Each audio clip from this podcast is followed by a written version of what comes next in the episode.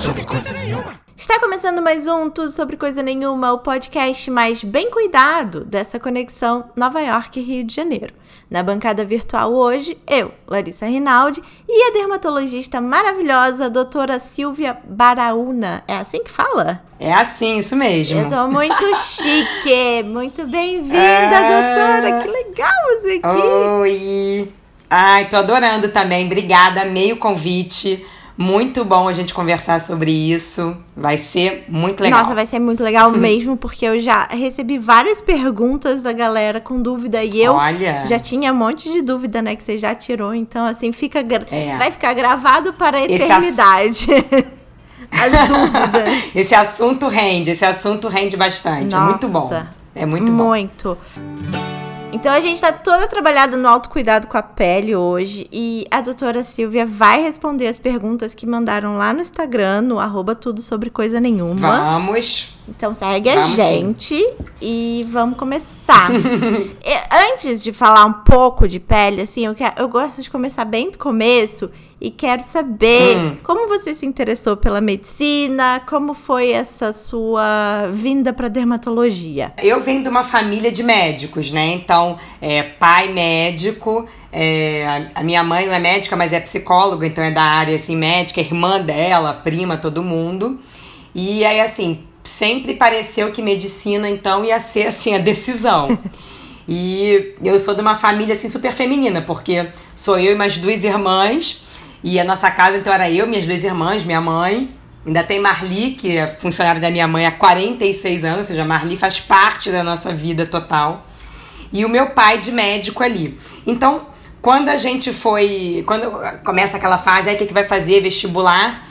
Eu vou te falar, Larissa, parecia que não tinha uma outra coisa. A medicina era a nossa vida, parece que eu só via aquela profissão, porque só se conversava sobre isso, né? É, todo mundo nos, nas reuniões de família, e eu vivi isso intensamente a minha vida inteira. A irmã da minha mãe médica era casada com um médico também, anestesista, meu pai o tempo inteiro envolvido com isso.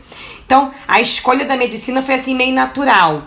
Eu te confesso assim que depois, assim, quando eu me vi na faculdade, eu falei, gente, será que eu pensei, eu queria isso? Eu pensei que eu queria isso, não sei. Parece que assim, eu fui e entrei na medicina. E a minha irmã mais velha já tava, né? Então, quer dizer, Aí, mas você vai fazendo, vai gostando, e eu falei, bom, gosto disso mesmo, é isso aqui mesmo. Eu acho que eu me encontrei assim, falei, bom, eu quero cuidar de gente, cuidar de alguém, e eu acho que isso fazia parte assim da minha vida e eu sempre gostei, eu pensei nisso. É, a gente vai cuidar, eu quero cuidar de alguém. Como vai ser, eu não sei, porque quando você entra na medicina, é um mundo de coisas, de informações, um universo enorme, e você escolher a, a especialidade é uma coisa mais difícil ainda. Uhum. E o que foi engraçado que eu pensava assim, o meu pai era é psiquiatra e, e, atualmente psicanalista, quer dizer, muito de uns anos para cá muito psicanalista, né? Então, só fazendo terapia, paciente de terapia.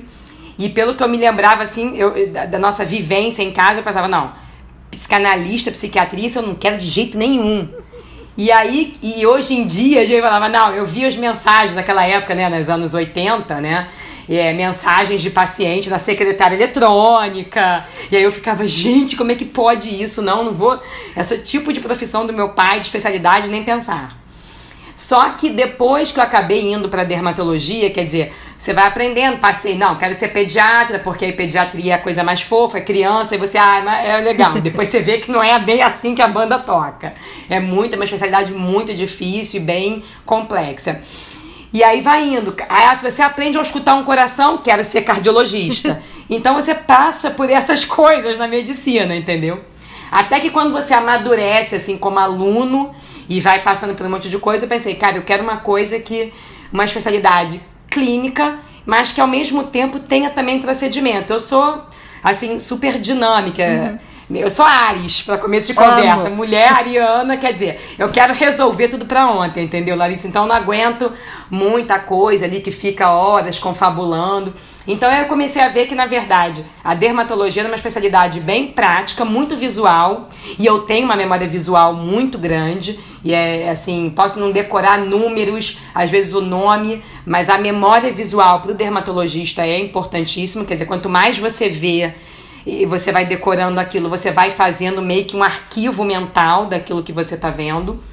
e eu sentia que eu tinha essa habilidade e que ao mesmo tempo tem um lado prático, é, pequenas cirurgias, pequenos, pequenos procedimentos. E, e, de, e de quando eu me formei para cá, quer dizer, eu esse ano eu faço 20 anos de formada em medicina e como dermatologista 17 anos, porque depois são mais 3 anos né, de formação. E aí eu via que eu queria aquilo mesmo, quer dizer, eu queria uma coisa prática e teórica, e a, e a, e a dermatologia, como a medicina em geral, nesses últimos anos, mudou muito, cresceu muito. E aí eu, eu me entendi, me inseri naquilo ali. E, e você vai se encantando com os professores da área, né? Quer dizer, que vão faz, falando e dando aulas, e você vai vendo como eles atuam e trabalham, vão ficando meio que assim, ícones para você. E eu fui para dermatologia. E adorei, assim, achei que é uma especialidade maravilhosa e que achava eu, né, que não tinha nada a ver com a psicanálise, com a psiquiatria. Tem tudo a ver. Quer dizer, Freud explica no final das contas a minha escolha. Sempre. Entendeu? E então tinha tudo a ver. São especialidades que estão muito caminhando juntas, porque a pele é um, é, é um alvo de muitas questões emocionais né? Quer dizer, não é uma explicação só assim aleatória, quer dizer, é uma coisa biológica mesmo. Quando a gente se forma é, no embrião, a gente tem o folheto embrionário que vai formar o sistema nervoso central, forma a pele também. Então tem uma conexão desde lá mesmo do embrião, né? Tem uma explicação para isso. E, um, e aí, quer dizer, eu escolhi, na verdade, e tem um, um pouco de psicanálise. também, né? Psicossomáticos, várias doenças psicossomáticas, várias doenças de pele que, na verdade, você tem que tratar a cabeça mesmo da pessoa, cuidar da cabeça e, e quase nada de medicação, assim, dermatológica. Então tem tudo a ver. Então eu tenho um intercâmbio super interessante de pacientes com meu pai hoje em dia, muito. A gente conversa muito sobre pacientes, é muito interessante. Meu pai é uma pessoa assim super inspiradora e você conversa com ele, é maravilhoso você conversar sobre psicanálise, medicina e vida. Então a gente conversa. Cada vez que você vai ficando mais velho, você consegue ter outro tipo de conversa, né? Uhum. Você vai amadurecendo, né? Sim. né? É, a conversa que você tem sobre pacientes também, vida, tudo, com seus pais e com as pessoas que te rodeiam. E aí a gente conversa muito e tem uma troca, quer dizer, no fundo, no fundo, é um pouco. Que máximo. Psicanalista, sim, gente. Então é muito legal, quer dizer, você vai amadurecendo e vai vendo que é isso. Então, a minha trajetória, assim, para chegar na dermatologia foi mais ou menos isso daí. Muito bom. Eu gosto muito. Que é. máximo. Muito interessante, né? Muito. A nossa consulta foi incrível e eu achei muito interessante porque ela não durou 15 minutos. Não, né? E agora é. você explicando isso, eu entendo que você tem um lado meio medicina da família no, na sua dermatologia. Exatamente, exatamente. Eu gosto de gente, Larissa. Eu gosto de gente, eu gosto de falar, eu gosto de conversar é, é, ouvir a história. Eu gosto disso, as minhas consultas são longas. Eu tô pagando um preço altíssimo, por isso que eu tô com um calo na corda vocal, de tanto que eu falo. Tô tendo que fazer é, fono para me adequar a isso, porque eu falo muito mesmo. E gosto de falar e gosto de ouvir. E, e, porque é isso, eu acho que eu gosto das pessoas, eu gosto das histórias. E aí nisso você insere a consulta, entendeu? E é muito interessante, é muito enriquecedor. O médico que tem esse lado é, é, é, muito enriquecedor, entendeu? Então você não fica só aquela coisa assim. Ah, tá bom, você vai, olha um negócio, é isso. É, ou então você quer fazer uma coisa estética, né? Que é o nosso outro lado dermatológico hoje em uhum. dia, que, tá, que faz parte do nosso dia a dia. E você pega e faz e tchau. Então, eu tenho pacientes hoje em dia que quando termina a, conversa, a consulta, eu falo assim Gente, veio aqui hoje para conversar. Dermatologia não tinha quase nada, mas a consulta foi mega enriquecedora. É uma coisa pequena e eu saio muito feliz disso, porque eu acho que você, na verdade, você ajuda as pessoas, entendeu? Então, eu quero ajudar a pessoa no que ela precisar ali de mim, no que eu puder ajudar. E aí, às vezes, dermatologia é mínimo, é uma coisa pequena, mas que no fundo a gente tem uma, uma, uma outra conexão ali e é muito interessante, é muito legal. E eu acho que é isso que eu gosto e que eu tenho levado a minha vida médica desse jeito. É raro, né? Infelizmente, raro. aqui, aí, em tudo quanto é canto, os médicos é estão realmente. Cada vez mais técnicos, né? é. né? Mais técnicos, assim. Você resolve aquilo tecnicamente e não quer, porque não gosta de pessoa, que eu falo. Médico que não gosta de pessoa, você você vira um, simplesmente um técnico. Só que não é. Cada vez mais a gente vê que as coisas estão in, integradas né, no corpo humano. E se você entende isso de uma maneira geral, você resolve muito melhor. Você tem uma troca muito maior para você como pessoa, é, como tudo. No final das contas, o que fica são as relações entre as pessoas. E aí eu acho que e aí você só consegue nisso numa boa conversa, e ouvindo e falando, e tendo inteligência emocional para isso. Que muita gente não tem, né? Não, opa! Diga-se de passagem, muita tem. gente não tem. Ai, gente, Como que diz meu, meu pai, sempre fala. E a gente, às vezes, falando de sexo masculino e feminino, meu pai fala: 90% dos homens são boçais. É, os 10%, 10 não são, eu me incluo nesses 10%. E porque isso inclui um monte de gente, porque aí é uma boçalidade não assim de burrice, mas assim de, de, de superficialidade das relações, né? Eu uhum. acho que acontece muito isso. E as pessoas não querem aprofundar, não querem saber. E não aí. Quero as pessoas são gente, quase é matemáticas, é né? Quase matemáticas, é, é. Querem formar números e jamais orações complexas. Complexas. E sai, só saem perdendo, porque eu acho que quem não vai mais a fundo nisso só sai perdendo, porque a beleza da vida e disso tudo são essas trocas mesmo. E que você vê, eu assim, na, na minha vida, né, na minha prática, quanto mais você conversa e conhece um paciente, até na parte estética, eu vou vendo que da segunda, da terceira vez, meu resultado é muito melhor. Porque você entende a pessoa, vê o que, é que ela quer. E, e isso é super interessante na troca. E você chega a um denominador comum muito melhor, de uma maneira muito melhor do que você né? E às vezes vem pacientes assim no início de grandes nomes para você, já fui em fulano e você, cara, que medo. Então o que que eu vou resolver se fulano não resolveu? Cara, e você vê que na verdade é que não teve troca nenhuma, né? Não uhum. teve troca, foi só uma coisa assim muito técnica e que aquela pessoa precisava de um algo a mais. E acho que eu gosto disso. E a gente vai moldando os nossos pacientes nisso, sabe? Eu acho que vão vindo assim, você vai recebendo pessoas que gostam disso.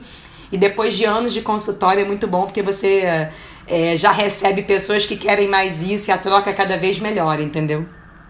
Renova, né? Renova, Vamos... renova. Vamos falar de pele então, porque hoje em dia Vamos. tem tutorial no YouTube, no Instagram, no TikTok, em qualquer lugar na de internet tudo, é.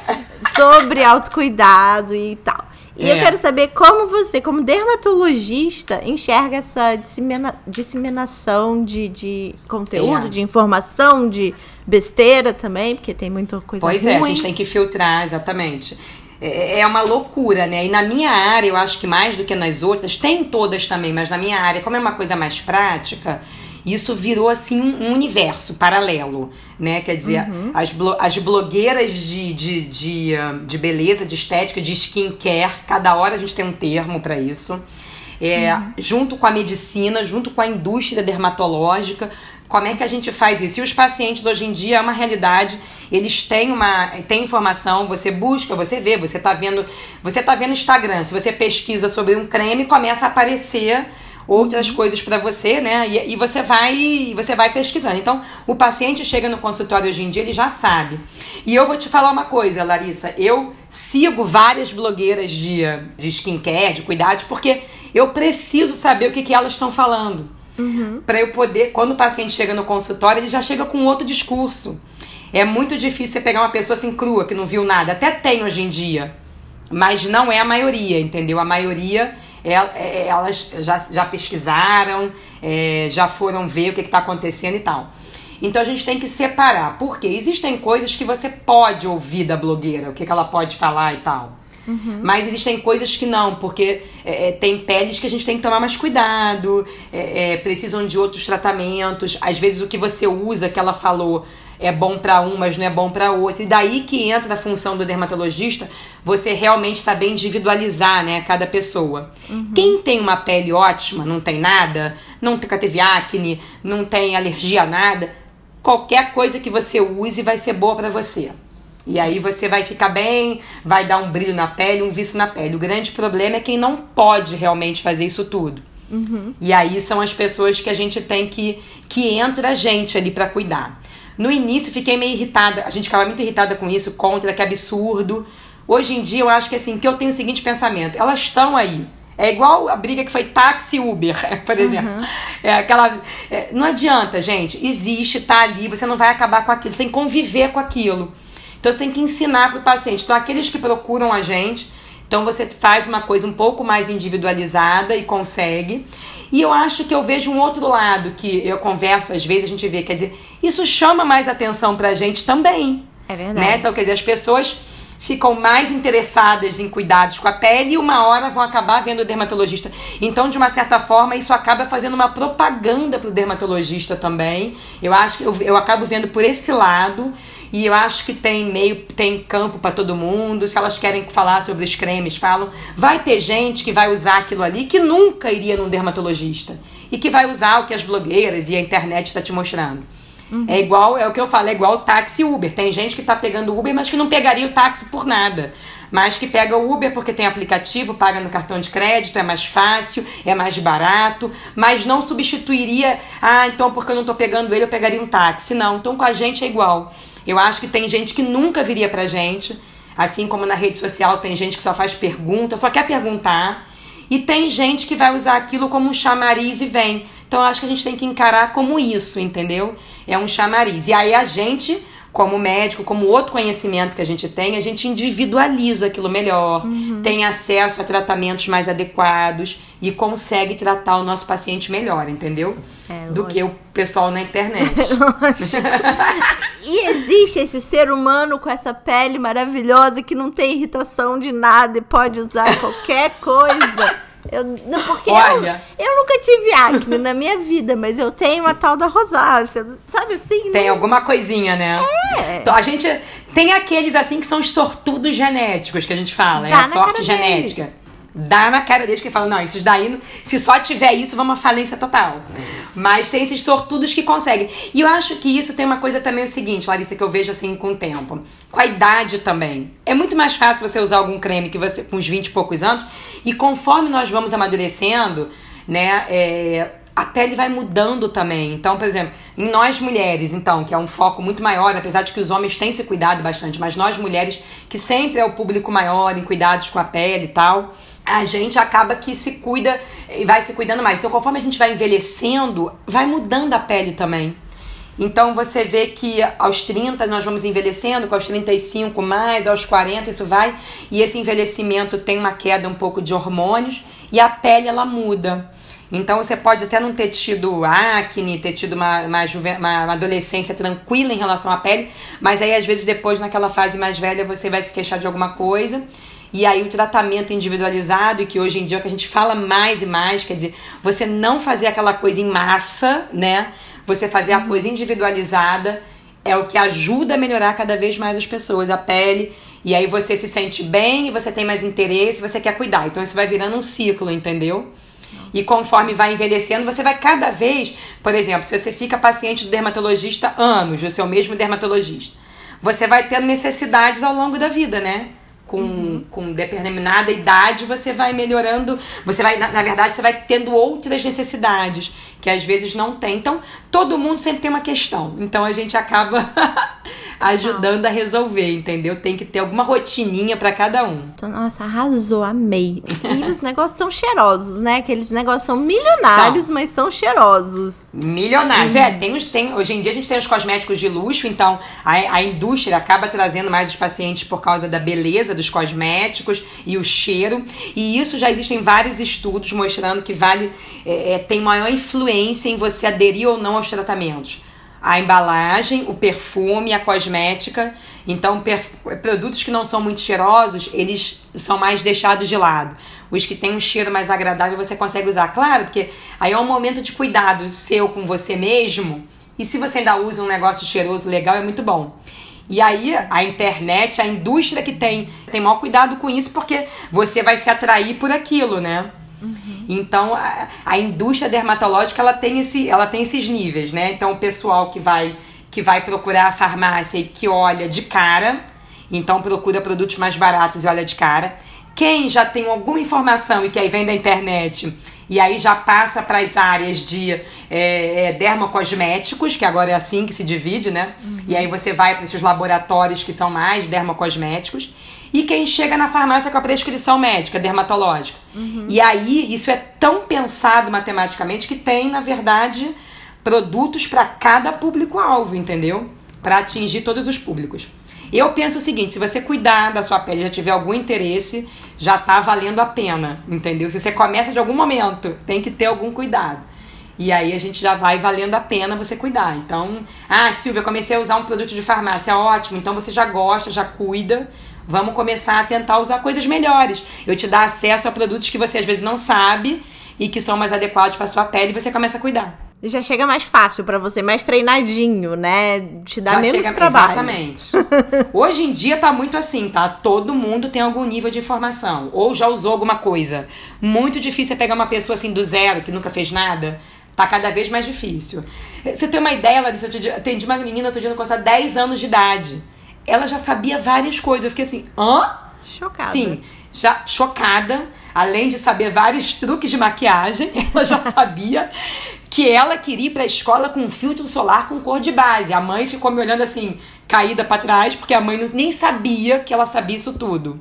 E que ela falou na hora da consulta, 10 anos de idade. Quer dizer, a gente tem que correr atrás, senão. É um mundo, gente. E eles são muito é um mundo, bons. Gente. As crianças são muito boas. Eles têm acesso, cara. É. Os coreanos dominaram o mundo, né? Deu Dominaram. o K-pop, e aí tem os queridinhos dos 10 passos da rotina coreana, que são todos coloridinhos, rosinhas, cheirosinhos e não cheio sei de quê. rotininhas. E cheio é. de rotininhas.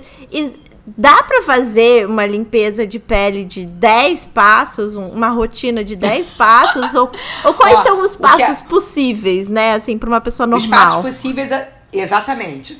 A gente tem que otimizar. Eu acho que é nesse lado os produtos estão cada vez melhores. A gente tem que otimizar. Quanto mais coisa você faz, mais complicado fica para o paciente e você não consegue repetir. Então eu costumo falar assim: a gente tem que ter, quem vai ou quem não vai no dermatologista, a gente tem que ter um tripé. Eu falo ter um tripé básico de cuidados. Então a gente já reduz esses 10 aí para mais ou menos uns 3 que podem ter umas vertentes, uns, uns ganchos, digamos. Então é o que eu digo, do cuidado a, dos cuidados com a pele, a gente tem sempre que ter algum produto para higienizar a pele então você limpar a pele, é, limpar tanto com sabonete, gel, gel de limpeza, quanto os. Re... Aí nisso inclui também os removedores de maquiagem, porque maquiagem hoje em dia está com tudo, né? Então todo mundo se interessa, todo mundo também quer se maquiar. Então você precisa remover a maquiagem da pele. É, uma pele limpa já é um grande passo, porque todos os produtos acabam deixando resíduo na pele. Então a gente precisa limpar. Então, isso já é o primeiro passo do nosso tripé. Segundo passo, usar algum filtro solar. Então, filtro solar, hoje em dia, passou a ser assim, 70% mais ou menos do cuidado de skincare. Então, os filtros estão cada vez melhores, muito bons e você consegue com o filtro se proteger do ultravioleta, proteger de luz visível, proteger de poluição. Se a pele é oleosa, ele já controla. Se você quer um, algum filtro que tem uma ação anti-idade, você já, já usa também um anti-idade. E para finalizar, você ainda pode somar isso uma cor de maquiagem para quem gosta disso. Uhum. E então você já tem em um produto grandes vantagens. E se você usa o filtro solar somente, é, você já já está fazendo algum passo no seu cuidado da pele. Porque o ultravioleta é o principal fator de envelhecimento externo da pele, então exposições diárias, não precisa pensar só naquela pessoa que fica na praia, na, na piscina, não. Eu digo no dia a dia. E isso em qualquer lugar do mundo, faça frio ou não, porque tá de dia incide sobre a Terra ultravioleta. E aí esses raios são responsáveis pelo envelhecimento e pelo câncer de pele, né? Então o filtro solar tem uma dupla função. E se a gente pensa assim de uma coisa assim bem geográfica mesmo, o rosto é o que mais pega sol, né? O uhum. nariz é o que mais pega sol e a região malar. Então é onde aparece mais mancha e ruga. Então é usar o filtro solar. E o terceiro passo que eu digo que eu acho importante, aí é você usar algum creme. Então a gente diz assim, eu digo creme em geral. Então, ou você vai usar um hidratante, ou você vai usar um anti-rugas, ou você vai usar um ácido, você usar algum produto à noite de preferência, digamos assim. Uhum. Que eu acho que é a hora que você recebe melhor, a pele recebe melhor, estando bem limpa, esses produtos para que eles possam agir na pele. E aí, Larissa, isso é um universo. É um universo. o produto que os produtos que a gente pode usar aí é um universo. E aí vai depender da queixa, né? É, você quer clarear, tem acne, é, a gente quer só hidratar, tem rosácea. Dependendo do que o paciente tiver, a gente consegue jogar ali. E não fazer uma coisa muito maçante, senão você não consegue fazer. Então, antigamente era produtos de geladeira, mistura um com o outro. Gente, isso não dava certo. E aí, por que que um monte de gente não melhorava e depois a indústria vai lançando produto que era iguaizinhos às fórmulas antigas dermatológicas? Porque você não bota mais em geladeira, aquilo tá do seu lado, ali na sua, do lado da sua escova de dente. Então é o que eu falo, tem que estar tá tudo no ambiente prático, né? No banheiro, igual escova-dente, você vai fazer ali. E associado a isso, nada que um bom toque, um cheiro agradável, não ajuda. E aí é um, é um ato assim de amor à sua pele mesmo. A gente está começando aqui no, aqui no Brasil uma campanha de valorização do seu dermatologista, porque a gente está sendo atacado por outras especialidades, né? Que não, não as blogueiras, não, eu digo assim, que querem fazer tratamentos dermatológicos, que não são médicos ou dermatologistas. E aí a gente vê que, na verdade, você cuidar da pele é um ato de amor com você mesmo, é você se tocar, é, limpar, quer dizer, é um cuidado que você tem e que, na verdade, você resgata a coisa lá do passado. Lá venho eu com o meu lado meio psicanalista. Desde que sua mãe trocava fralda, usava alguma pomada, usava algum creme, passava um sabonete. É o toque, né? É o toque. O toque é tudo. Então, você tocar em você, você cuidar de você, gente, isso é maravilhoso. E aí você vai gostando disso, você vai gostando dessa rotina, vai sentindo a pele melhor e aí você vai cuidando. Então, isso são os cuidados que as pessoas podem ter em casa e que associado um dermatologista tem uma prescrição legal, produtos bons. E tem dermatologia para todo mundo, porque aí depois você muda para um outro capítulo que são as outras milhões de coisas que você faz em consultório, né? Injetáveis e, e, e mundo da tecnologia com os aparelhos. E aí isso é, uma, é um outro universo também. Mas que eu falo que a gente tem que começar cuidando. Quem começa cuidando se você começa fazendo uma sua rotininha, mais ou menos aquele pé de cuidados, você vai partindo para as outras coisas ou não de acordo com seus interesses. Uhum. E que eu acho que tem que ter para todo mundo, sabe? Eu, eu sinto assim que esse é o, é o meu diferencial também com os pacientes. Você não precisa chegar, e que muitos dermatologistas têm feito isso e as pessoas reclamam disso no consultório. Nem te olha, não fala nada. Ah, conversa rápido. Você tem que fazer isso, isso, isso, isso, isso. Quer dizer, te coloca num monte de máquinas e aparelhos injetáveis, uhum. como se fosse uma receita de bolo, e você vai fazer aquilo. Gente, não, calma, conversa com a pessoa. Uhum. Tem gente que vai ficar feliz com cuidado em casa, e é isso que eu quero. Eu quero que ela fique bem, se sinta bem. Claro que eu tô de olho nela, cuidando, olhando, examinando mas que você se sinta bem. Então, se você se sente bem só usando produtos e me vendo a cada dois, três meses, seis meses, e a gente faz uma rotina com isso, ótimo. Se você uhum. precisa é, fazer a mais do que isso, então a gente tem e a gente vai tentar fazer a mais, a mais com isso, entendeu? Então acho que é, é bem legal por causa disso. Então você que tem máximo. que ter essa essa finesse com os pacientes. Essa, essa relação mesmo, né? E eu lembro quando eu era sei lá, tipo, pré-adolescente que eu fui num dermatologista e tinha um negócio desse que botava na geladeira. Aí depois é. eu fui num dermatologista em São Paulo, quando eu morei lá, que era um, ela me passou a linha toda de, um, de uma marca específica, tipo, basicamente ela Loucura. fez isso. Loucura. E eu falei, é. gente, mas não faz o menor sentido, ela nem sabe assim. Pois é. Aí você fica com um monte de produto e você não consegue usar aquilo tudo, aquilo sai da validade, você perde, ficou na geladeira e, e fica uma receita milionária. Além de tudo, aquilo fica caro para você repetir aquilo. É uhum. É praticamente impossível, né? Você não consegue repetir aquilo.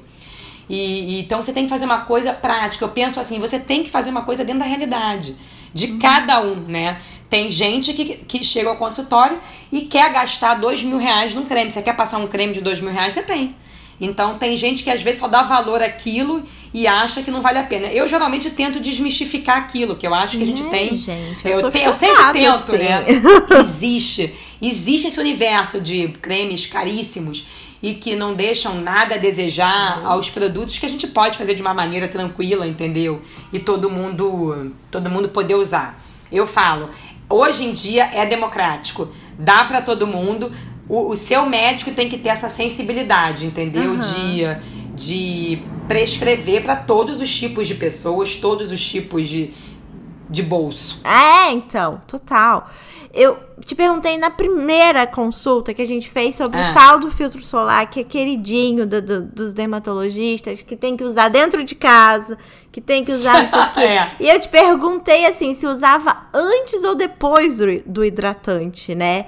Então, eu quero que você é. faça aquela pequena aula do filtro solar, mas ajuda tá. a gente. Como usar, quando usar, para que usar. Tá. Então a gente faz assim. Então, primeira coisa, acordou de manhã, primeiro passo é você lavar o rosto. Aquela, aquela nossa conversa, você tem que ter o rosto limpo. Até porque, se você usou alguma coisa à noite, ele tem que estar tá limpinho. A pele tem que estar tá limpa para poder receber o que você vai receber de dia.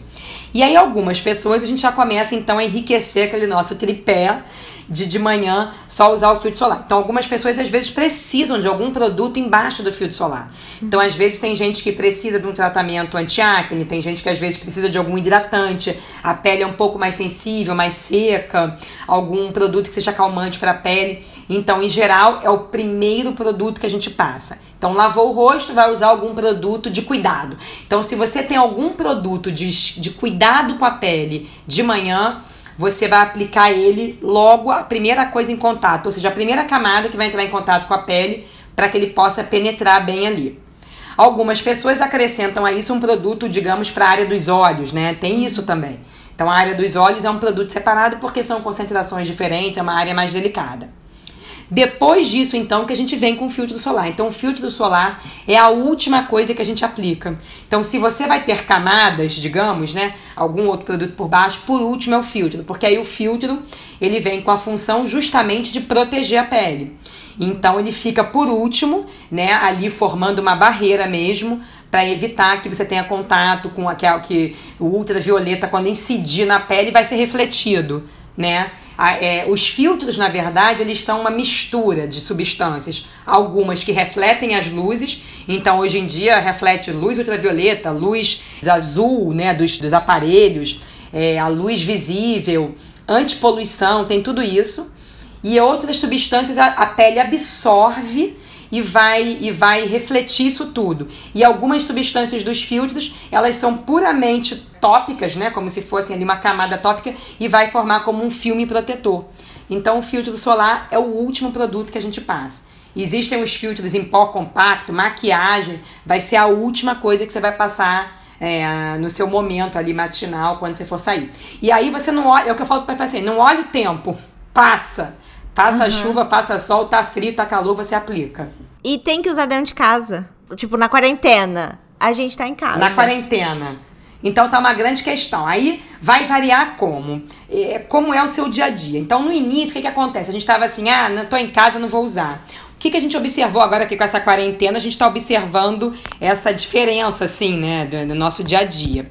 Eu acho que vale a pena pelos seguintes motivos. Primeiro, porque muitas pessoas ficam em home office, é, luzes acesas, em contato com esses aparelhos todos que emitem luz, né? Apaga a luz num, com o computador ligado. Você vê a quantidade de luz uhum. que ele está emitindo na sua pele. Então vale a pena com isso. Depende de onde mora, então quem tem ambiente aberto, porque às vezes fala, não, eu tô em casa, mas mora em casa que tem jardim, quer dizer, você fica no ambiente fechado, vai para ambiente aberto, vai para varanda, uhum. então vale a pena aplicar. E o terceiro motivo é porque os filtros já funcionam também como tratamento. Então, por exemplo, às vezes tratamento de oleosidade. Se você usa um filtro com ação anti-oleosidade, você aplicar ele de manhã, ele faz parte do seu tratamento. Então, os pacientes começaram a negligenciar o uso disso assim na quarentena, porque estou em casa, não vou gastar, não vou usar, não vou ficar exposta à luz. E a gente foi vendo muitos casos de acne também voltando. Então, podia ser que uma parte do seu tratamento estava deixando de ser feito. Então, o filtro já a gente conta com a ajuda dos filtros para tratamento, às vezes anti-ruga, anti-oleosidade. Então, eu acho que é bom e mantém a cabeça no lugar, entendeu? Nessa loucura agora, eu acho que mantém. Então, usa o filtro no dia a dia sim em casa. Eu acho que vale a pena sim. Você continua com a sua rotina, aplica de manhã, depois à noite você vai lavar e aplicar os seus produtos da noite tranquilamente. Então usem os filtros de manhã mesmo na quarentena. Por, por, esses motivos todos. Não, e é gostoso mesmo, né? O, é. o cheirinho, o, o autocuidado que você falou do bebê, é. né? E tal. E se você. Cara, se eu pensasse antes, assim, que eu ia ter que usar 10 coisas depois, eu não ia fazer. Mas como eu só tenho que botar dois produtos de manhã, Viu? a minha esposa só bota um, porque o dela já tem filtro. Já tá mais prática ainda. Já tá mais prática, porque ela é mais preguiçosa, então você já colocou um negócio ali que não vai é. exigir é. muito da pessoa, porque não então, pode. Então, daí é importante você ver o perfil de cada um. Tem gente é. que quer usar mais, gosta, tem gente que tem que ser prática. Então, para você ter sucesso naquilo ali, você tem que pensar ali prescrever algum produto que ela vá usar, porque eu quero que vocês usem, eu quero que o paciente use e tenha sucesso ali no tratamento. Então não tem receita de bolo, você tem que captar como é a pessoa. Já tem gente que quer ter mais rotina, gosta, uhum. quer botar. E você pega, passa um produto desses tão práticos que já tem tudo, a pessoa fica meio frustrada. Ah, é só isso? Uhum. então tem tudo quanto é tipo de gente. A gente tem que ter o, o, o, o pulo do gato de você conversar e sentir o que é melhor, entendeu? O cheirinho do gel é o que mais me conquistou, porque eu me sinto muito rica com aquele cheiro. Porque eu acho um saco lavar o, o rosto de manhã, porque molha tudo, aí é. tem que prender o cabelo, não sei o que, não sei o que. Mas hum, o cheiro de riqueza é tão maravilhoso é. que aí. Pois já... é, então. Daí a importância do cheiro que te remete a uma coisa legal, entendeu? Uma, a um bom uhum. momento. Uhum. E aí por isso que os produtos que têm cheiro bom são os mais vendidos, por causa disso. Porque te, te faz, dá um prazer de você usar, porque a, a, a sensação, eh, o fato também te leva a isso, né? E aí junta tudo, né? Então você consegue fazer o seu tratamento legal e gosta de usar e lembra daquele momento gostoso, entendeu? Então vale a pena. É, então, gente, aqui nos Estados Unidos tem uma moda de um rolinho de quartzo. É, hum, rosinha. Tô sabendo. Que eu tenho, eu deixo o meu no congelador e passo no rosto de vez em quando para massagear. Aí também tem um tônico, que aí eu acho que já é uma moda mundial, que eu já... É, já é um a mais, né? Já de vez em quando eu tô aqui com o rosto meio seco, eu já dou uma... É, enfim, tem uma infinidade. tem aqueles rolinhos eletrônicos que você passa assim para limpar o Sim, rosto. É. Aí tem pra tirar cravinho. Aquele esfoliante, o de tirar cravinho, não sei o que. Tem uma, uma loucura, assim. O massageador funciona? É, hum. É, pode usar tudo isso? Se quiser, fora da rotina, ou, ou tipo, é só mesmo pra indústria vender pra gente? Não, tem algumas coisas que são interessantes. Eu, hoje de manhã eu precisava fazer uma consulta com uma paciente, ela me falou comigo sobre os rolinhos. Por exemplo, aqueles rolinhos de, é, de pedra, né, de quartzo e tal, geladinhos é, qual é a vantagem deles? Então, você querer usar aquilo no dia a dia? Pode? Pode. Aquilo não contraindicação nenhuma. Porque ele, você acaba fazendo uma certa massagem na pele, ajuda um pouquinho ali com a drenagem linfática. Então, às vezes, quem sente a pele um pouco mais, o rosto mais inchado, a área dos olhos mais inchada, você acaba fazendo. E já é um cuidado também, né? Já é uma uhum. coisa, um carinho com você. Então, já é um cuidado, você pode fazer não tem mal nenhum, porque aquilo não tem substância nenhuma e você acaba fazendo uma drenagem linfática em última instância. Por mais que não, que não faça exatamente, às vezes, numa ordem de drenagem, mas só o fato de você fazer aquilo para cima, fazer um pouco na região da mandíbula, na área dos olhos, no pescoço, é legal, ajuda, tá? E já, ainda mais quando tá geladinho, você já dá também a pele fica bem gostosa depois. As outras coisas, o que, que acontece? Por exemplo, esses rolinhos é, que vende muito e nos Estados Unidos vende bastante, que acho que tem por aí, eu vejo que a, as tais blogueiras, né, que uhum. eu preciso acompanhá-las para ter uma ideia do que, que elas estão falando os rolinhos que tem aquelas agulhinhas. Você já viu esses rolinhos com agulhinhas que fazem microagulhamento? Não, esse eu nunca vi, mas assim. Então tem duvido. esses rolinhos com agulhinha. Existe e muita gente compra. Isso eu acho que tem que tomar cuidado. A gente faz isso em consultório, num nível mais profundo, uhum. mas obviamente que de uma maneira bem, de uma maneira bem é, é, orientada, né? Uhum. Com uma boa higienização, asepsia, antisepsia da pele. E vende um na, na, na, em Amazon, nesses, nessas, nesses blogs, nessas, nesses sites da vida que tem agulhinhas um pouco mais curtas. Quer dizer, isso você ficar fazendo o tempo inteiro para todas as peles, isso não é adequado. Então tem que tomar muito cuidado, porque nem todo mundo pode receber aquilo. As esponjas também, aquelas esponjinhas, né, uhum. famosas, que também fazem tem que tomar cuidado também, porque você fazer qualquer tipo de esfolia que possa provocar uma esfoliação na pele de uso diário, isso não é adequado, porque a sua pele começa a entender como se você estivesse fazendo uma agressão. Então passa uhum. da limpeza e ela sente como uma agressão. E aí, quer dizer, você está tirando tanto a camada externa da pele, tanto a oleosidade comum da pele que ela, opa, tô sendo agredida, começa a fazer um turnover, uma, uma proliferação celular maior e você acaba tendo um efeito rebote. Então você aumenta a produção de oleosidade, pode aumentar a acne e tudo. Então, esses objetos aí que fazem é, esfoliação, podem furar a pele, que suga, isso tem que tomar cuidado. As coisas que você faz, na verdade, só a massagem de uma maneira delicada, você pode fazer aquilo. Em geral, eu falo, nunca faça todos os dias, faça dia sim, dia não, duas, três vezes na semana, que aí já ajuda. Mas toma cuidado para ver o que, que vale a pena, o que, que a sua pele pode, o que, que a sua pele não pode, né? Quem já tem cicatriz, quem não tem, quem tem algumas doenças, vitiligo, quem tem algumas manchas, quem tem melasma. Então, às vezes, essas irritações na pele podem piorar um quadro dermatológico prévio, entendeu? Então a gente tem que tomar cuidado com tudo que se vê por aí. Nossa, total. E é tudo tão baratinho que você vai querendo. Sim. Ah, um é atrativo, né? É, e é colorido. É. E é... Lindos, lindos. Lindos. Fica, você fica ali com a sua bancada com coisas maravilhosas e fica com a sensação que você tá meio dermatologista em casa. é, total. E, assim, falando das blogueiras, fazer rotina de autocuidado é. sem postar uma foto constrangedora de máscara na internet, parece que não tem efeito nenhum, né? E antes da pandemia, é. cada evento que eu ia, eu ganhava uma máscara diferente. E então nessas Sim. eu já tive dourada, máscara de pepino, máscara que promete tirar cravo, enfim, máscara é. de tudo quanto é tipo. pode usar máscara, não pode usar máscara, as máscaras viraram assim um must, como você tá falando, como se fosse tudo para resolver.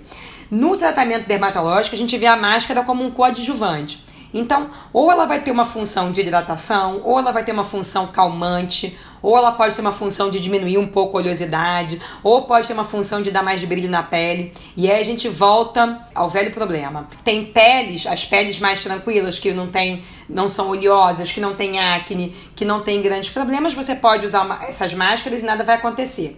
O grande problema são nas peles que precisam de algum cuidado a mais. Principalmente quando a gente fala em pele oleosa, pele que tem acne, pele que tem cravo, que é uma grande maioria das pessoas. E aí você usa esses, essas máscaras, elas podem acabar tamponando ali os poros e você acabar fazendo um efeito rebote também de oleosidade. Então tem que tomar cuidado. Se quer usar alguma máscara, tem uma pele que possa usar máscara, ah, não tem, não tá fazendo tratamento, às vezes eu falo para tomar cuidado, porque tem pacientes que estão em tratamento dermatológico. Aí você usa um produto desses, pode dar uma irritação na pele também. Uhum. Então, não fazer aquilo frequentemente também. Procurar, pelo menos, então, as melhores, as que tem, é, é, que são marcas melhores, né? Que tem um cuidado maior na pesquisa com isso tudo. E usar no máximo uma vez por semana, alguma que tenha a ver com a sua pele. Agora, tem pele oleosa, tem muita acne, tá fazendo tratamento dermatológico, tem mancha, tem melasma, eu falo para tomar cuidado e pedir alguma orientação. Por mais que essas máscaras vendam é, assim na farmácia para qualquer um. Sim. Assim total. como máscaras também caseiras, que a gente pode fazer e misturar. É, eu já eu mesma já dei várias receitas de máscaras caseiras. Então, quem quer tentar usar, então sempre com cautela. Não usa aquilo todo dia. Procura fazer uma vez na semana, uma vez a cada 15 dias que aí você quer fazer uma coisinha diferente e tal, mas com cautela, usando pouco, não exagerar, entendeu? E não ficar muito tempo também no rosto, né? Uhum. Deixar o quê? Uns 20 minutos e depois enxaguar, lavar e retirar. Procurar também bem a procedência do que você está comprando para não fazer nada é, que possa provocar uma dermatite de contato, né? Digamos assim. Porque essa é outra os... também que custa 2 dólares na farmácia. Não, assim, aí então reais, nos Estados Unidos para você é nossa, pra vocês é uma é- loucura. É... E tem de todos é os tipos, cores, tamanhos. É, tem aquela. Cheiros. Cheiros, aquela que arranca, assim. Aquela isso, que. Isso, daí da... é. Aquela que parece um fantasma. É. Aquela que não sei o quê. É uma loucura. Não, e as máscaras você pode ver também, muitas tem uma, um apelo assim para venda, muitas tem morango com isso, morango com champanhe, não sei, quer dizer, tem um apelo também para comida, né? Total. E aí isso te dá um apelo também para comprar, te dá uma vontade de comprar quando você vê que tem o no, é não, você não vai comer, mas ela tem sabor, cheiro de comida. E aí também dá vontade de chocolate, de... Então, é legal, é, não que seja proibido não, mas usa com cautela, pouco, não fazer aquilo de uma maneira diária né? Às vezes você pode fazer um testezinho, usar numa parte da pele para ver se não vai ter nenhuma irritação ou coceira ou alergia e tentar fazer disso algum momento, porque às vezes é bom, você passa aquilo no meio de um dia, fica 20 minutos, descansa, é até meio relaxante, né, digamos uhum. assim. Então você pode fazer isso eventualmente, não fazer disso uma rotina diária. Não pode fazer parte do seu tripé de cuidados, não pode. Eu tenho uma que é, que é dourada, maravilhosa. Eu acho ela chiquérrima. De ouro. Eu vou tem, postar. Tem umas lindas. eu, eu tenho até foto, vou postar no Instagram do, do Tudo Sobre Coisa Nenhuma. Falando no Instagram, a Bruna Lauerman perguntou por hum. lá. Eu reparo que, de acordo com a minha alimentação e ciclo menstrual, o cuidado da pele fica mais fácil ou mais difícil. Tem alguma dica para esses momentos? Tem, o que acontece muito, quer dizer, é, o ciclo menstrual influencia muito a pele, né? Então, por, justamente por conta dos hormônios, que é, uma, é, uma, é um fator que influencia demais a pele das mulheres. Então, é, se ela tem, é, faz acne ou espinha, né? Que a acne, a espinha em geral, fica com a pele mais oleosa nesses períodos pré-menstruais, então ela pode ter algum produto, por exemplo, se ao longo do mês fica melhor e nesses momentos piora a oleosidade, isso, ela pode ter algum produto de uma ação mais intensa, digamos assim, anti-acne. Então, por exemplo, quando ela está no período pré-menstrual, usar um gel de limpeza que seja mais forte, que seja um, é, para a pele acneica, uhum. usar naquelas semanas. Às vezes eu tenho pacientes que a gente usa só também o tratamento anti-acne, gel anti-acne, produtos que a gente usa para tratamento de acne, usa naquelas semanas pré-menstruação e durante a menstruação. E depois pode voltar um outro tipo de rotina, porque aí a pele não tem necessidade. Então tem que tomar cuidado com isso. E sempre filtro solar, porque é, quem usa também faz o uso de hormônio, de anticoncepcionais. É, a gente sabe que essas manchas elas têm uma, um caráter genético muito importante, mas que anticoncepcional, hormônios podem ser gatilhos para mancha. Então também quem aí nesse meio do caminho faz também anticoncepcional, lembrar de usar também sempre o filtro solar para evitar manchar a pele também. E no pescoço tá? também, né? Que todo mundo esquece do pescoço. É, uma coisa esquece é importantíssima, a gente pode estender uma grande quantidade de tratamentos que a gente usa pro, pro rosto, pro pescoço e pro colo. Dependendo uhum. da onde você mora e vive. Por exemplo, a gente aqui no Rio, que usa muita roupa decotada, o colo também é uma área que envelhece a beça tem risco também de câncer de pele, fica exposto e a gente não consegue tratar de uma maneira tão intensa que nem o rosto. É uma pele muito mais sensível. Então você pode usar o seu hidratante da noite, o seu produto anti-age da noite, pode usar no colo e no pescoço também, também. Devemos também. Ó, oh, que máximo. O Instagram da Bruna é o arroba menstruantes, que é sobre menstruação, para vocês irem lá seguir. O Felipe Araújo Pode. mandou uma rotina de limpeza, essa foi demais para mim, é novidade.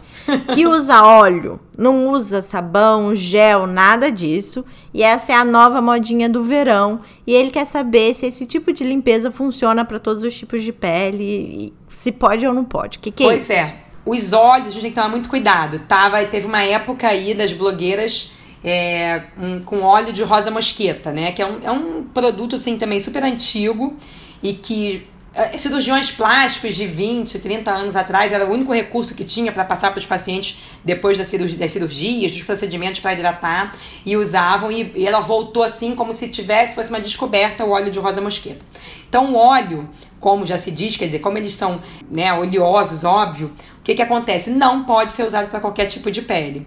Então tem que tomar muito cuidado, porque para você deflagrar um quadro de uma erupção acneiforme num paciente, numa pele que tenha tendência a ter acne e oleosidade, com óleo, pode deflagrar muito. Uhum. É, eu, eu tenho pacientes que moram na Europa também e tal, então eles comentam muito que aqui no Brasil é menos, né? Porque o clima é muito quente, então até o óleo é, não é todo mundo que consegue usar óleo. As pessoas às vezes não têm tolerância para óleo por causa do clima quente e úmido.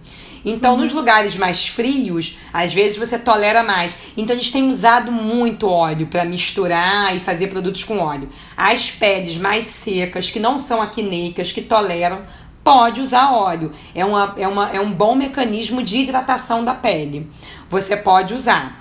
Tomando cuidado também, que a gente fala óleo, tem vários componentes. Então tem óleo de amêndoa, óleo de jojoba, óleo de rosa mosqueta, tem vários tipos de óleo. Então o óleo também pode irritar a pele. Uhum. Então tem que tomar cuidado com o que compõe aquele óleo para ver se não é alguma coisa que também possa irritar a sua pele. Então pode, desde que a pele não seja oleosa ou acneica, tá? E dependendo também de onde você mora. Então, por exemplo, quem mora em países muito quentes, no alto verão, eu não orientaria você ficar usando muito óleo no rosto. Então, essas blogueiras assim, ah, aquela mostra muita cara toda besuntada, né, de uhum. óleo.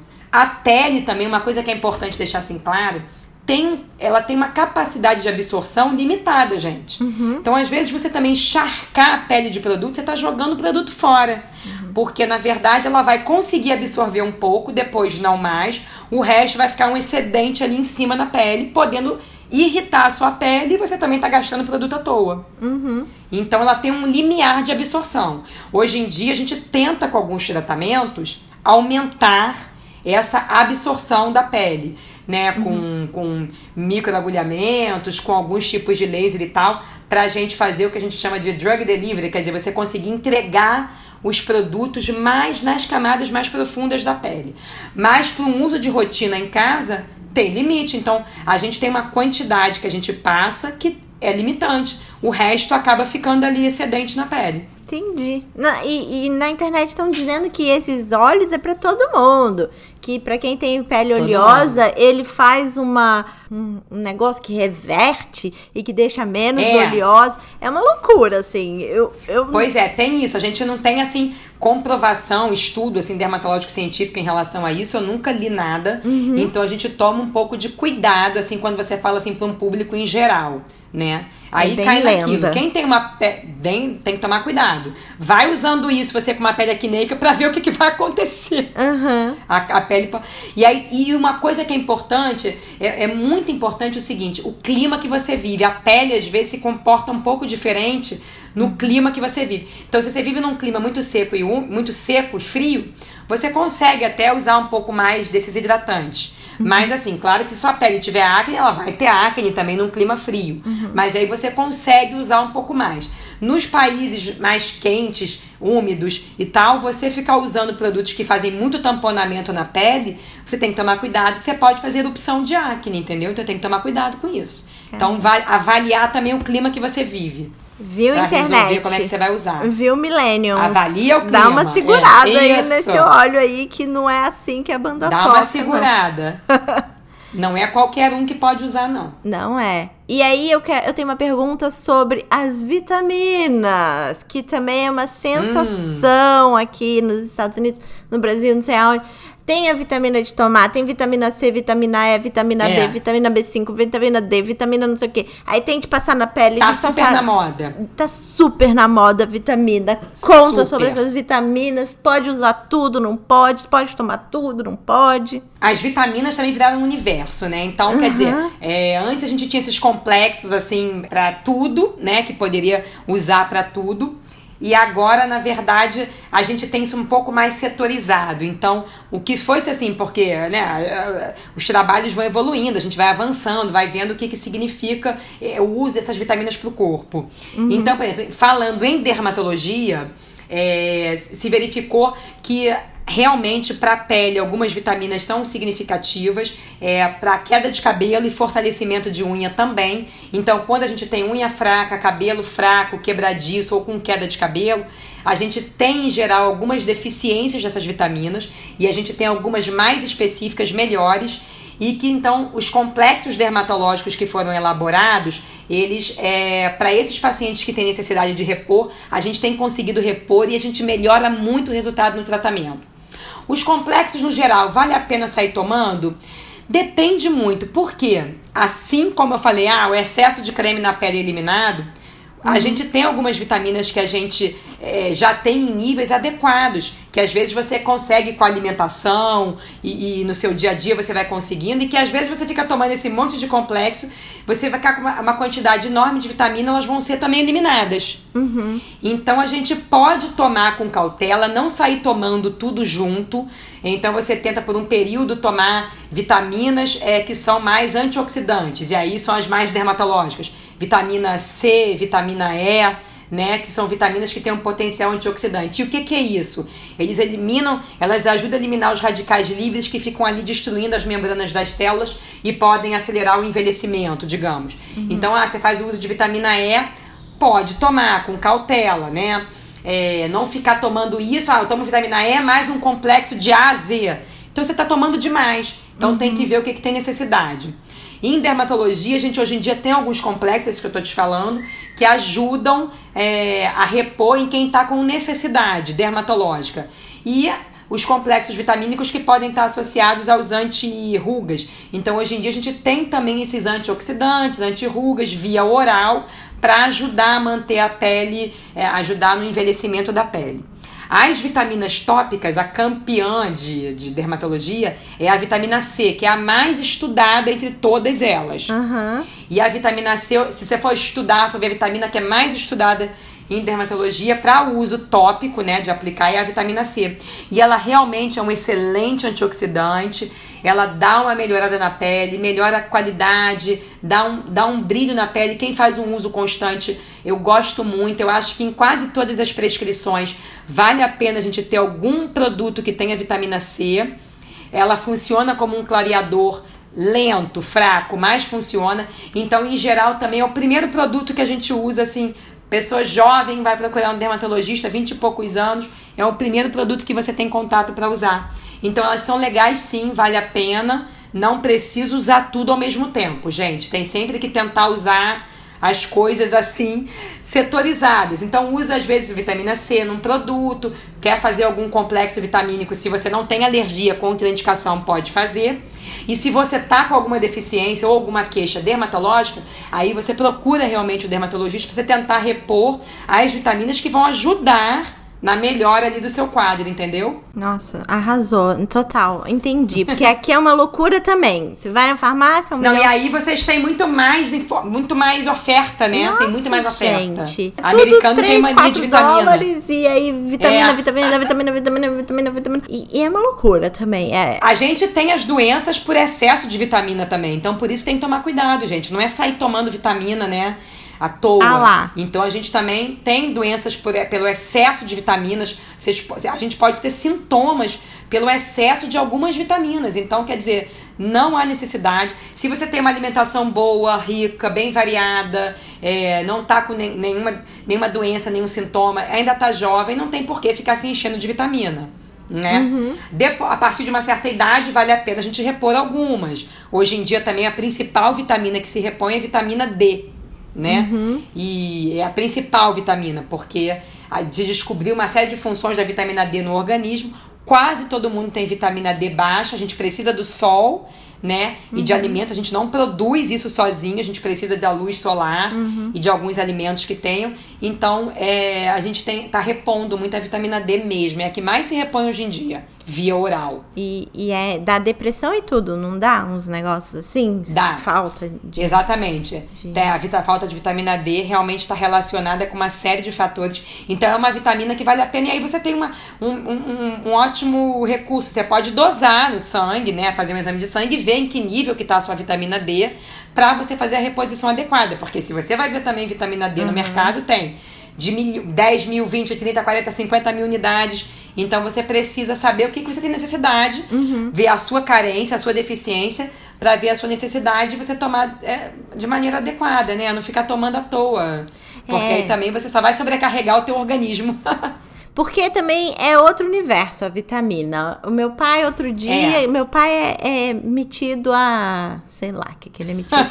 ele acha que ele entende de tudo. E aí, entende vitamina. Formado em Harvard. É, exatamente. Eu aí, sempre falo, ele formado falou, em Harvard. Ah, mas tem que tomar a vitamina D3 e aí não sei o que lá do cálcio por causa da vitamina e o B não sei o que. falei, gente, não. Não é. vou tomar nada, só tipo com indicação, assim. Ele tem que ver se ele realmente tá com necessidade de tomar, senão você começa uma rotina de gastar dinheiro e tomar aquilo à toa, sobrecarregando o organismo. Então tem que ver se realmente você está. Então, o mais adequado é uma consulta médica, conversar, fazer alguns exames, ver como é que você está, ver sua alimentação, dosar algumas, o que você pode dosar no sangue, para ver o que, que você realmente precisa repor. Existem alguns momentos, gravidez, você precisa realmente repor, porque você fica. A grávida fica muito espoliada, então é um momento importante para o uso de vitaminas. Uhum. Às vezes, crianças que se alimentam super mal, ou quem tem uma alimentação muito ruim, pobre em legumes, verduras, alimentação né, mais colorida, mais variada. Uhum. Aí você às vezes realmente precisa de, é, repor algumas coisas. Está com alguns sintomas, queda de cabelo, unha fraca. Então, às vezes, a deficiência de alguns minerais, também ferro, zinco, não uhum. só vitaminas, e algumas vitaminas. E aí, nos complexos, esses complexos médicos, eles já são elaborados para ter um pouco disso tudo e ajudar os pacientes no geral, entendeu? Então, não precisa ficar tomando à toa, não. Pode fazer uma, uma consulta. Amo. Não, tem que fazer exame de sangue, né, gente? Pelo amor de Deus, senão vai ficar sobrecarregando favor, o, o, organismo. E aí acaba que você fica também. É, e você fica se automedicando e nunca vai ver se realmente tem algum problema, entendeu? Então acho que vale a pena. Bom, fechamos o rosto, assim, eu sei que é um, é um assunto infinito, mas vamos dizer que hum. aqui a gente deu um panorama básico de cuidados Sim. com o rosto. A gente volta também com outros temas depois, vamos ver o que, que o pessoal mais quer saber. Aí às vezes a gente Amo. volta falando mais sobre alguns assuntos específicos, não tem problema nenhum. Adoro, gente. Olha, convidar que é maravilhoso. Já chama o povo pra vir aqui pedir. Tá certíssimo, adorei. Vamos, vamos vendo quais são as dúvidas, às vezes que, que assuntos. Tem alguns assuntos que tem mais, gostam de conversar mais, né? É preenchimentos, lábios, tem Nossa, muito assunto assunto legal tem. pra gente conversar. Então, às vezes, a gente pode focar mais a conversa naquele assunto e aí a gente tem muita coisa para debater. Tá, o, vou deixar aqui no ar o tal do facial, é, que, que deixa tudo. Harmonização, Harmonização facial. facial. Deixei. É, isso é um assunto. Deixei é, no ar. Solta, solta no ar que tem muita coisa para conversar. É. Nossa. É. Mas eu quero é um saber do, do momento. O resto do corpo, assim. Pode usar esponja é, todo dia, sabonetes hidratantes, Pode, não sei é... o quê. O resto do corpo existem alguns cuidados dermatológicos bem importantes que a gente fala o seguinte, que eu falo sempre para os pacientes. O banho. Então, primeiro, o banho, teoricamente, a gente precisa assim de uns 7 minutos de banho, tá? Já é suficiente. Mas existem pessoas que ficam meia hora, 40 minutos. Isso para a pele é péssimo. Uhum. Então o banho não pode ser muito demorado. A água nem tão fria nem tão quente, pode ser uma água mais moderada, porque a água muito gelada também, muito quente, resseca a pele, então acaba retirando essa camada de oleosidade normal que a gente tem da pele, uhum. e isso pode ressecar demais a pele. É, bucha, há controvérsias. Por quê? Quem tem a pele mais seca você deve evitar esfregar muito o corpo. Então, quem tem dermatite atópica, pele muito seca, pele coçando, evitar esfregar muito a pele com bucha e sabonete, porque eles são super adstringentes e você vai tirar o restinho de oleosidade natural que você tem da pele. Uhum. E aí você pode acabar ficando com muita mais coceira e aquilo piora. Eu atendi uma vez um bebê de quatro meses no meu consultório, a mãe entrou chorando totalmente descamando. Eu falei, meu Deus, calma, vamos ver. Você já, na hora que você olha, você pensa ali em várias doenças, o que, que pode estar tá vendo. E aí é a tal da conversa, olhar, né? Se eu sou uma louca que não conversa, que não olha para o paciente, já passado milhões de tratamentos. E conversando ali, a mãe estava dando quatro banhos no bebê por dia, mais ou menos. Um bebê de 3, 4 meses de idade. Eu como assim. Ou seja, a prescrição dela naquele dia foi nada, parar de dar banho. Eu tive que bancar falar isso para um bebê inteiro descamando, para uma mãe, né, de um bebê inteiro descamando. E eu falei, eu vou falar isso, eu vou bancar isso, não tem prescrição nenhuma, é parar de tomar banho essa quantidade. Uma semana depois ela me mandou uma foto do bebê normal, super melhor, bem. me agradecendo mil e, e, e me manda foto dela uhum. até hoje, já tá maiorzinha, uma graça. Quer dizer, a prescrição daquela foi diminuir o banho. Então a gente tem que tomar cuidado com banho muito demorado, com água muito quente ou muito fria, muita bucha, muito sabonete. Quem não tem pele muito seca, você pode usar bucha, mas usar o quê? Não fazer todo dia. Usa aquilo cada duas, três vezes na semana para você dar tempo para sua pele se recompor, né? Uhum. A gente tem um turnover celular, a pele se recompõe. É, outra dúvida que é muito comum: posso lixar muito o pé ou não no banho? Então essas lixas de pé também tem que ser cautelosas. Ela, tudo que você faz na pele muito em excesso, que você retire muita oleosidade, a camada superficial, a pele vai responder fazendo mais. Então, ficando mais ressecada, produzindo mais aquela, aquele ressecamento no calcanhar, se você lixar com muita força. Então, é lixar um pouco. Quem tem o calcanhar muito grosso e tal, lixa um pouquinho e assim que sair do banho já hidrata. Então, o banho tem que durar pouco tempo, não ficar esfregando muito. A gente usa o sabonete mais para axilas, né? As partes que a gente precisa mais. Não precisa ficar se esfregando se você não tá sujo. É o que eu falo, rolou na selva, na relva? Não. Então, não precisa ficar se se se enxabuando igual um louco no banho, né? Às vezes a própria espuma que cai na, na pele com o sabão que você usou às vezes mais em cima já tá lavando, né? Principalmente para quem tem pele seca. E quando sair do banho, é o melhor momento para você passar hidratante no corpo. Então você pode, porque a pele ainda está ali meio úmida, e é o melhor momento da hidratação. Quem gosta de óleo, pode usar óleo no finalzinho do banho, é um bom momento para passar óleo.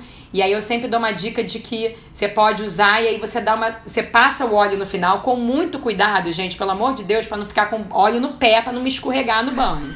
Então você tem, tem que. Eu, eu, eu, penso em tudo quando eu vou falar isso pro paciente. Eu falo, Segura. gente, eu tô mandando a pessoa usar óleo. Pode escorregar. Então, com muito cuidado, porque isso, você faz um acidente doméstico. E aí você pode passar o óleo no corpo no final do banho. E aí sim você pode diminuir um pouco a temperatura da água, dar uma ducha um pouco mais fresca e sair do banho se enxugando assim bem devagar, sem esfregar. E isso faz uma hidratação super gostosa na pele. Para quem gosta de óleo, vale a pena é, hidrata bem, é bem legal, tá? Então essas são as dicas de banho também. Amei as dicas de banho. Acho que foram eu boas, não né? sabia. Né? Nossa, eu amo óleo. E aí eu tinha parado de usar. Mas eu me esfregava muito, assim, que, com bucha. E ainda xingava hum. os amiguinhos. Falava, vocês não se lavam direito, não é possível, você quer. Não precisa. A bucha em excesso faz a pele ficar mais seca ainda. Porque você perde a oleosidade da pele total. E a gente tem que ter um pouco, né? de oleosidade normal para manter a nossa pele bem, a homeostase da pele. Nossa, faz todo sentido. Bom, vamos fechar com uma pergunta que eu amo vamos. deixar para a juventude. Qual hum. foi o melhor e o pior conselho profissional que você já recebeu na sua carreira? Olha, é com o melhor. Eu posso. Eu vou te falar um negócio assim que é engraçado, que é uma coisa que é, que é super importante para mim e que eu acho que esse ele foi o melhor e o pior ao mesmo tempo. Tá que eu acho que foi importante e que ele foi um divisor de águas, assim, na minha vida.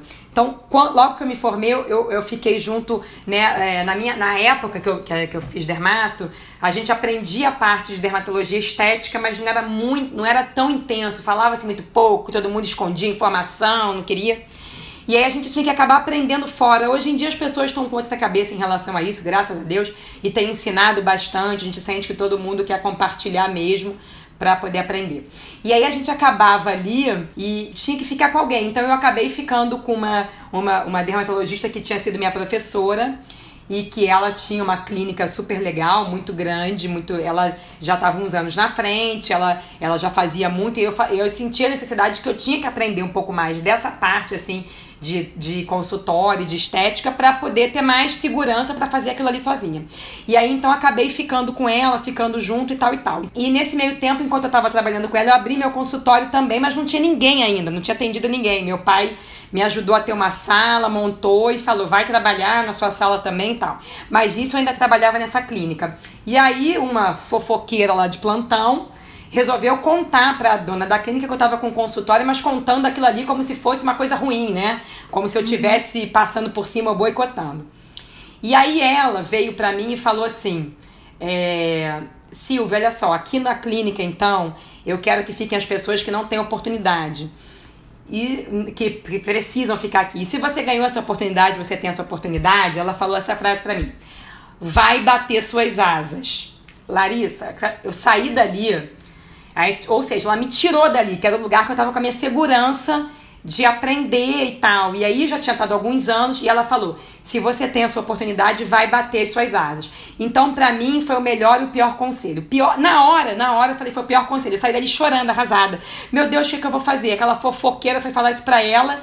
E não era nada disso, eu não tava com consultório, desviando paciente, eu não tinha ninguém, eu tinha acabado de ficar pronto, né? Quer dizer, as pessoas passando por cima de você, se metendo na sua vida, quer dizer, que eu tenho pavor disso e que depois aquilo foi o melhor conselho. Então foi o pior conselho que se transformou no melhor e que eu tive que me lançar sozinho. Eu tive que me desgarrar dela e dali uhum. e tive que me lançar sozinha e desde então eu sou sozinha no meu consultório. É, levo tudo sozinha, encaro sozinha. Claro que eu tenho colegas, a gente conversa, discute, e eu percebo que quem ainda ficou ali e outras pessoas, quer dizer, você acaba ficando na dependência da, dali né, de uma clínica maior, de um nome maior e não consegue fazer o seu nome, da sua cara tapa, eu assinar a receita com Silvia Baraúna, carimbar ali, e eu que prescrevi, tem que bancar aquela prescrição, se der algum problema, não der, e eu tenho que fazer. Então esse foi o melhor e o pior conselho que eu recebi assim na minha vida, entendeu? Foi junto. Ele foi é as duas coisas ao mesmo tempo, entendeu? E eu fui levando a minha vida para pra adiante e acho que foi a coisa mais importante que eu ouvi. Não, eu, eu super entendi, porque eu acho muito difícil esse lance de, de você encarar, né? Ser, ser, empreendedora encarar. de ser si mesma. De si mesma. Então foi o, foi o pior num primeiro momento e depois foi o melhor conselho. Então eu converso com ela sobre isso hoje, falo que ela falou isso para mim e é muito bom. Valeu muito a pena. Ai, arrasou. Amei. Vamos para os quadros. Vamos. Tem na Netflix? Tem na Netflix é o quadro que a gente dá uma dica, que pode ou não ter na Netflix. O que, que você ah, vai tá. indicar? Olha, eu vou te falar uma coisa. Eu nunca fui muito assim de séries. Eu, como sempre, prática, eu gosto de ver uma história com início, meio e fim. Quero Adoro. acabar, quero ver. E aí, pra ficar em séries, eu sempre fui muito difícil. Mas eu vou te falar uma coisa que me despertou agora, assim, na quarentena. Eu tô com 43 anos, né, Larissa? Então eu tive minha juventude nos anos 80 e que eu acho que foi muito legal e que foi uma coisa bem legal e que tem na Netflix alguns, você pode ver. São filmes dos anos 80, Amo. da minha juventude, tipo Goonies, De Volta pro, pro Futuro. E eu mostrei para meus filhos, dizer, eu tenho uma filha de 8 e um de 13, cara, e eles amaram. Aqueles filmes que hoje em dia, pra geração deles, é tosco, uhum. é uma, né, uma, efeitos especiais super toscos, mas que eles adoraram e estão vendo e revendo, então eu estou revendo muitos filmes da, da década de 80, tipo Goonies, é, De Volta para o Futuro, História Sem Fim. Muitos eu encontrei na Netflix e que eu acho que está sendo muito legal, sabia? Tô gostando. E, e, e, revi muito agora também, que eu acho que foi bem legal, que eu nunca tinha visto, sempre tive preconceito, porque nunca gostei dessas continuidades, que eu achava, ficava sem saco de ver. Sabe que eu fui, eu, eu, eu vi com a minha filha no início, agora da quarentena, e adorei, super me envolvi. Harry Potter, adorei, Amo. adorei a história, a magia. Amo, nunca tinha ligado, fiquei totalmente envolvida. Gostei muito, adorei, acho que vale a pena assistir toda a saga. Gostei Sim. pra caramba. Vale muito a pena. Eu amo muito. A gente comprou aqui. Tem todos os filmes do Harry Potter aqui. Muito legal, né? Nossa, muito, muito legal. E eu amei essa sua dica também, porque esse final de semana a gente tentou ver, sei lá, três filmes. E a Marcela tá numa missão de me mostrar todos os filmes da infância, que a nossa infância é a mesma, só que eu estudava interno no colégio, eu só voltava para casa tipo 8 horas, sei lá, 6 horas da noite. E eu não vi vários filmes da sessão da tarde. E agora a gente tá reassistindo é. todos esses filmes da, da infância, da nossa infância. Muito bom você rever, a gente está com tempo para isso. E eu acho que é legal você ver com outros olhos. Lembra o que você gostou na época. É muito legal, gente. Isso é muito bom resgatar isso. Vale muito a pena.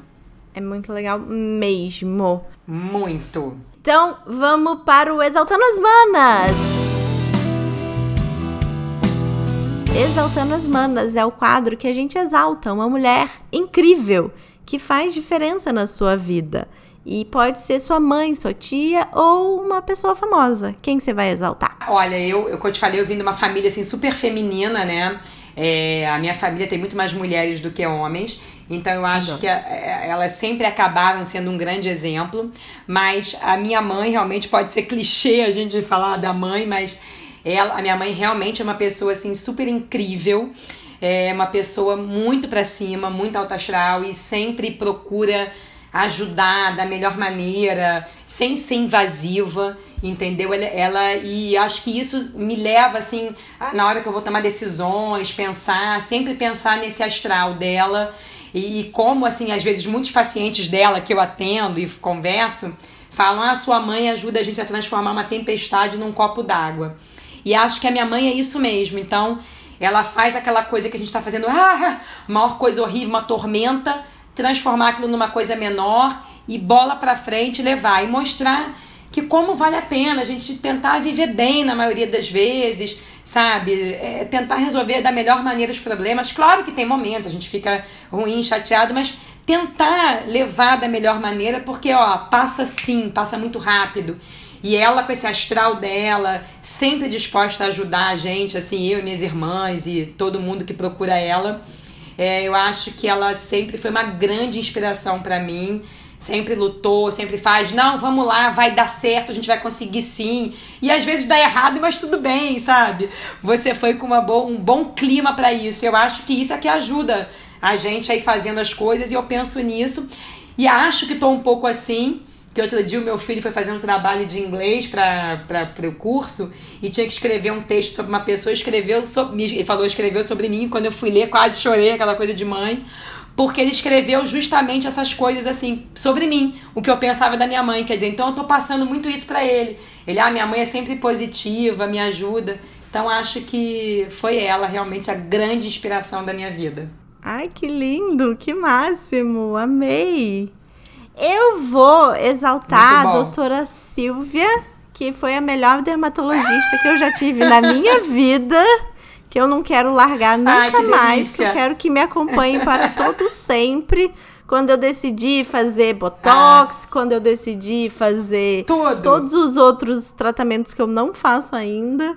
E que continue sendo essa pessoa linda, maravilhosa, médica sensacional que te escuta e conversa, né? Ah, e, e acho que a gente teve uma empatia assim de cara também. ah, muito bom. Foi demais esse episódio com a doutora Silvia Baraúna. Gente, eu amei muito e vocês não têm noção da sorte que a gente deu. A internet caiu exatamente depois que ela falou essa última frase, que ela gostou muito da nossa conexão já na primeira consulta que a gente teve. E aí, já estava tarde no dia e a gente, a gente decidiu não gravar a despedida, então eu fiquei com a despedida aqui só para mim e eu vou aproveitar que o podcast é meu e vou agradecer a doutora Silvia novamente, já agradeci várias vezes, já falei com ela depois. E vou dizer que a gente está passando por uma reformulação de marca, meus amores, que a gente está ficando muito pop, muito conceitual, muito sensacional.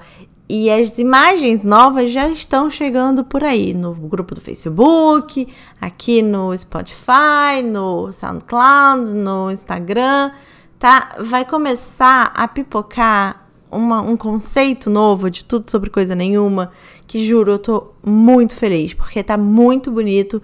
Eu quero imprimir tudo, sabe? Assim, tipo uma revista bem Piauí, aquela enorme, assim, bem com as cores maravilhosas.